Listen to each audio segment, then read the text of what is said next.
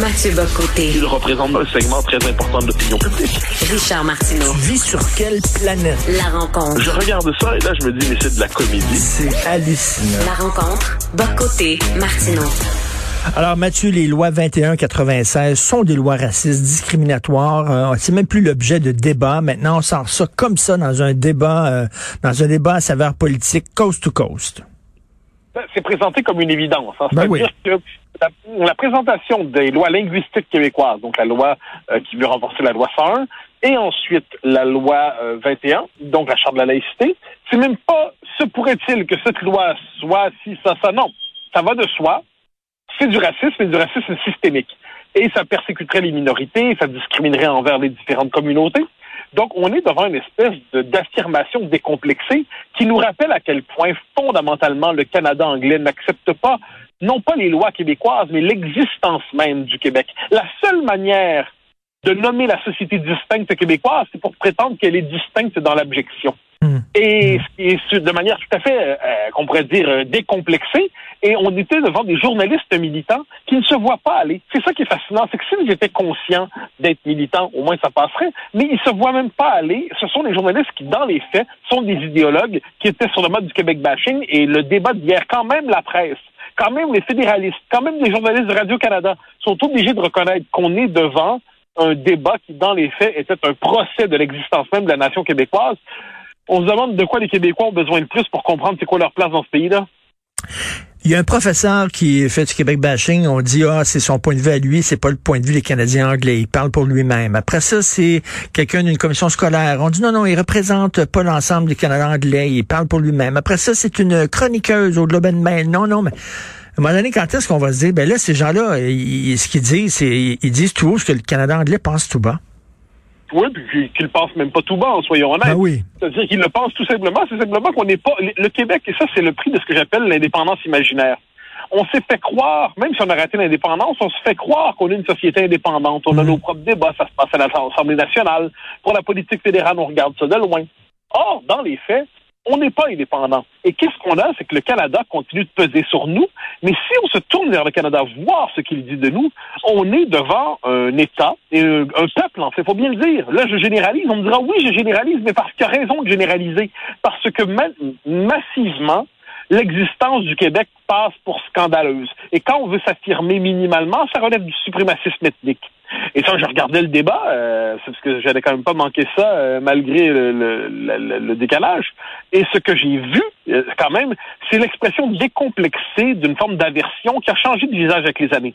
D'abord, c'était la droite conservatrice canadienne-anglaise qui considérait globalement qu'on était trop. Et puis, si on survivait autrement qu'à la manière d'une minorité folklorique et résiduelle au Québec, on était déjà agaçant. Mais là, il y a eu un transfert de la haine canadienne-anglaise contre le Québec. Elle est récupérée par la, la gauche woke aujourd'hui. Et c'est dans le langage de la quête de la diversité, de l'inclusion et de la lutte contre les discriminations que se mène le procès contre l'existence de la nation québécoise. Et là, il y a une instrumentalisation de la cause amérindienne avec ça. Donc, on est déchu de notre statut de peuple fondateur. Nous ne sommes plus qu'une vague migratoire parmi d'autres dans l'histoire des Amériques. Les seuls véritables fondateurs, sont ce qu'on appelle les Premières Nations aujourd'hui. Nous, nous sommes de trop. Il y a une instrumentalisation de la cause des minorités. Et puis, on oublie qu'à travers ça, la seule véritable minorité nationale au Canada, au sens classique du terme, je ne parle pas des premiers peuples, je ne parle pas des Premières Nations, mais qui a la possibilité de se constituer en État, euh, la, la diversité, la trace de diversité du monde en Amérique du Nord, c'est en bonne partie la nation québécoise.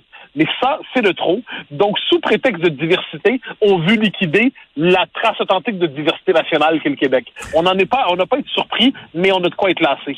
Moi, je remercie en tout cas Mme Sachi Coury, là, c'est l'animatrice du débat d'hier, qui a lancé cette question-là, parce que comme tu le sais, Mathieu, euh, comme plusieurs personnes, je me pose la question, est-ce que je vote conservateur ou je vote bloc aux prochaines élections? Et hier, ben, qui j'ai vu qui allait à la défense du Québec, qui défendait bec et ongle le Québec, c'est pas Erin O'Toole.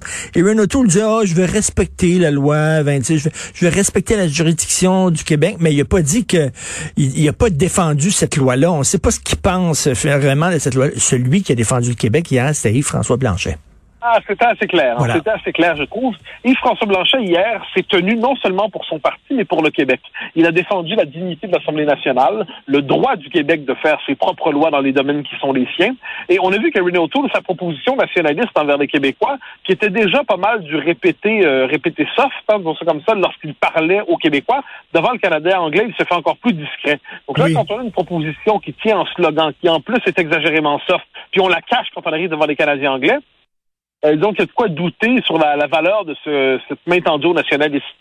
Tu sais, on, on a l'impression, Renault Tour, c'est qui dit, oh, je vais les endurer, les Québécois. C'est correct, ils ont le droit de se gérer, mais on demande plus que ça. Là. On demande qu'ils disent, non, c'est pas une loi raciste. C'est faux que c'est une loi raciste et discriminatoire. J'aurais aimé ça entendre ça de la bouche de Renault Tour hier. Non, Voilà. du bout des lèvres, il a dit, bah, tu sais, pas fort.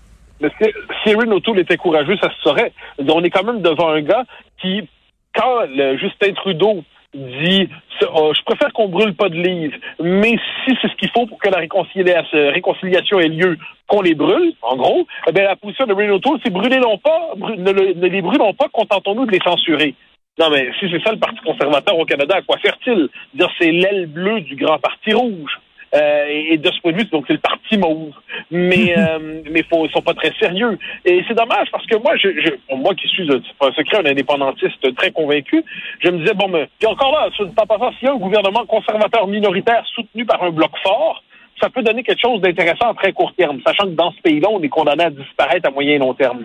Mais mais là, ce qu'on a vu, c'est que c'est la, la meilleure manière pour les Québécois, me semble-t-il, de liquider euh, le Parti libéral aux prochaines élections dans la mesure du possible, eh ben, c'est certainement pas de se donner un parti qui, qui se cache lorsque vient le temps de les défendre à l'extérieur. Je parle pas comme un militant ici, dis simplement que le Bloc québécois, au moment où ça a compté hier, Yves-François Blanchet était à la hauteur. Ah, c'est- on l'oublie ça dans la vie. C'est pas, c'est l'essentiel, c'est pas d'être bon tout le temps. Euh, l'essentiel, c'est d'être bon quand ça compte. Fait que Mm. Hier, ça comptait, puis Blanchet Mm. était à la hauteur, puis O'Toole l'a pas été. Et écoute, tu m'ouvres la porte pour le, cette, la, la question quiz de la semaine. Euh, François Legault qui, euh, qui a presque dit aux gens de voter conservateur. Comment comment tu as vu ça, toi? Bah, il a surtout dit de pas voter Justin Trudeau. C'est comme ça que je le comprends. Ensuite, euh, si euh, s'il s'agit de donner une consigne de vote, ben, M. Legault, comme tout le monde, je crois, c'est euh, c'est calculé, c'est compté, c'est évaluer les possibilités électorales. Donc, s'il veut dire que dans les comtés où les conservateurs ont plus de chances de battre les libéraux, il faut voter conservateur. Dans les comtés où le bloc a le plus de chances de voter pour euh, le bloc a plus de chances de battre les libéraux, il faut voter bloc. Ben, François Legault est finalement d'accord avec ce qu'on se dit, toi et moi, depuis le début de la campagne, mais il le dit à travers un angle original. Mais si la consigne, c'est sortir des libéraux, je ne l'en blâmerai pas. S'il dit embrasser les conservateurs, je l'inviterai à se regarder une petite gêne. Écoute, euh, Mathieu, demain, c'est ta troisième émission que tu animes à CNews. Euh, c'est qui ton invité?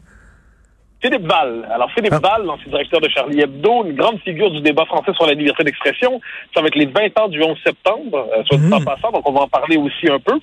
Euh, donc, je vais faire mes deux éditos et ensuite, je reçois Philippe Val pour tout le débat sur la liberté d'expression, qui est, à mon avis, un des plus importants dans notre époque. hein. Parce que si, quand vient le temps de nommer les réalités qui nous frappent, nous ne pouvons pas les nommer, eh bien, on est condamné à l'impuissance politique, l'impuissance intellectuelle. Ouais, ça- ça- On va parler de ça, on va parler un peu du 11 septembre, on va parler des caricatures, on va parler de la perte de l'esprit de, de second degré, qui est l'autre nom de l'humour, on va parler du blasphème, on va parler de toutes ces questions qui sont essentielles. Wow, ça va être super bon. Écoute, très rapidement, euh, tu es en France. Est-ce que les gens sont nerveux là-bas parce qu'on dit qu'on craint un attentat terroriste pendant pendant le fameux procès de, de- du Bataclan? T'en penses quoi?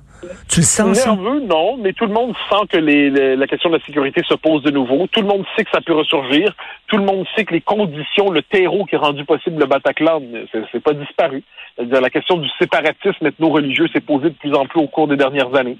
Donc euh, non, je pense que les gens vivent parce que la, la vie a ses droits, mais euh, il y a une petite inquiétude qui traîne dans le fond de l'air, ce qui n'est pas surprenant. Ben merci, puis bonne émission demain. On va t'écouter. Merci beaucoup, Mathieu. Merci, Bon bye bye. Salut.